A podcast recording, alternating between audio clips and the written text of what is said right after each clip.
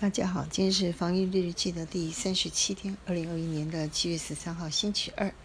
今天想跟大家讲的是，六十家人想大家大声说出来：“中华民国在台湾！”惊叹号！因为呢，也 Google 了一下另外一个议题，叫做钓鱼台的主权争议。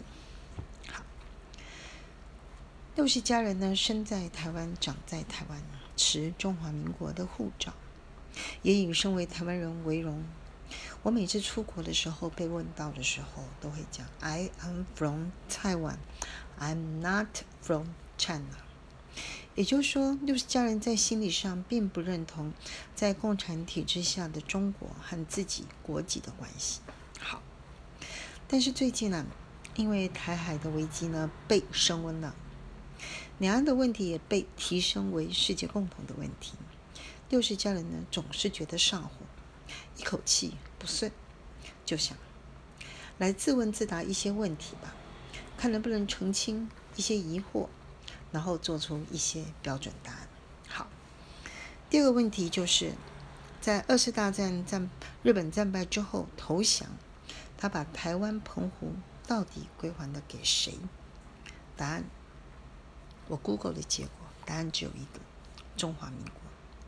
所以呢，中华台湾省呢是正式被设为中华民国的一个省份，而且呢，把一九四五年十月二十五日定为台湾光复日。台湾人、澎湖人拥有中华民国国籍。台湾还曾经组队去参加全国的运动大会。那为什么说是归还呢？这也要从几个时间点、跟几个重要的会议，还有宣言来看。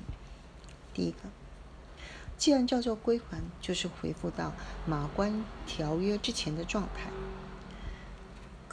马关条约是清朝跟日本签的，那清朝因为被推翻之后，接续的政体就叫做中华民国，再加上二次大战期间参战跟去。打胜仗的，当时也是中华民国，所以在一九四三年的开罗宣言就规定，日本必须要将台湾、澎湖、列岛等在马关条约中割让的土地归还给中国。当时的中国只有一个，叫做中华民国，毫无争议。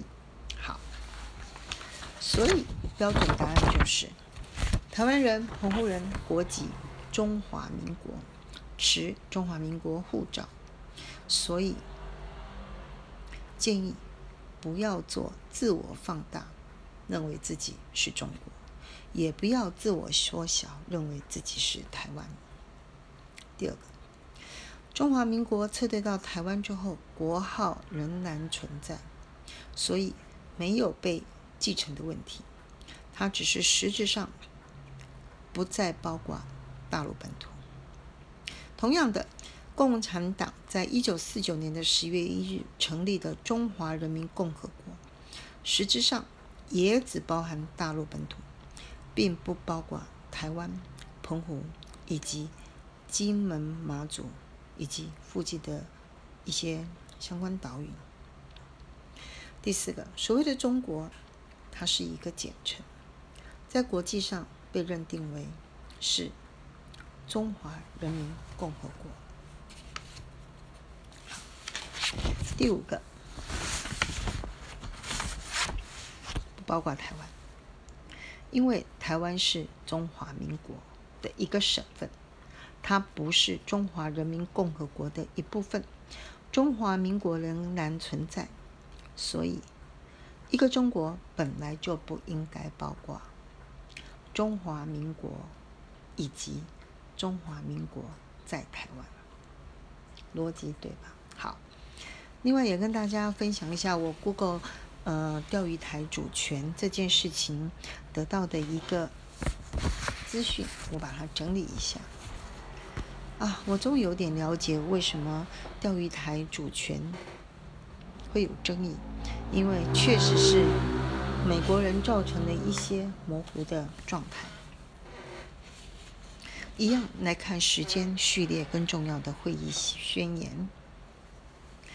重点来了，第一个，一八九五年清朝跟日本所签的《马关条约》所割让的范围，包括钓鱼台吗？如果包括，那没有问题，钓鱼台属于中华民国。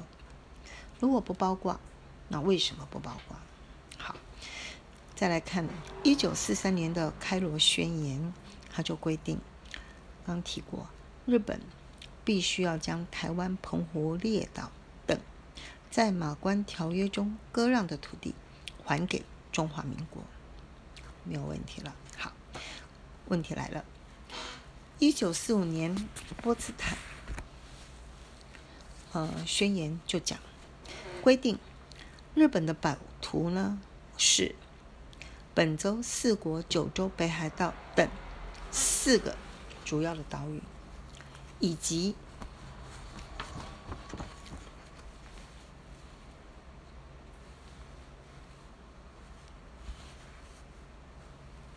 由中美英这三个战胜国所决定的其他小岛的范围，当时并没有定义，除了四个岛以外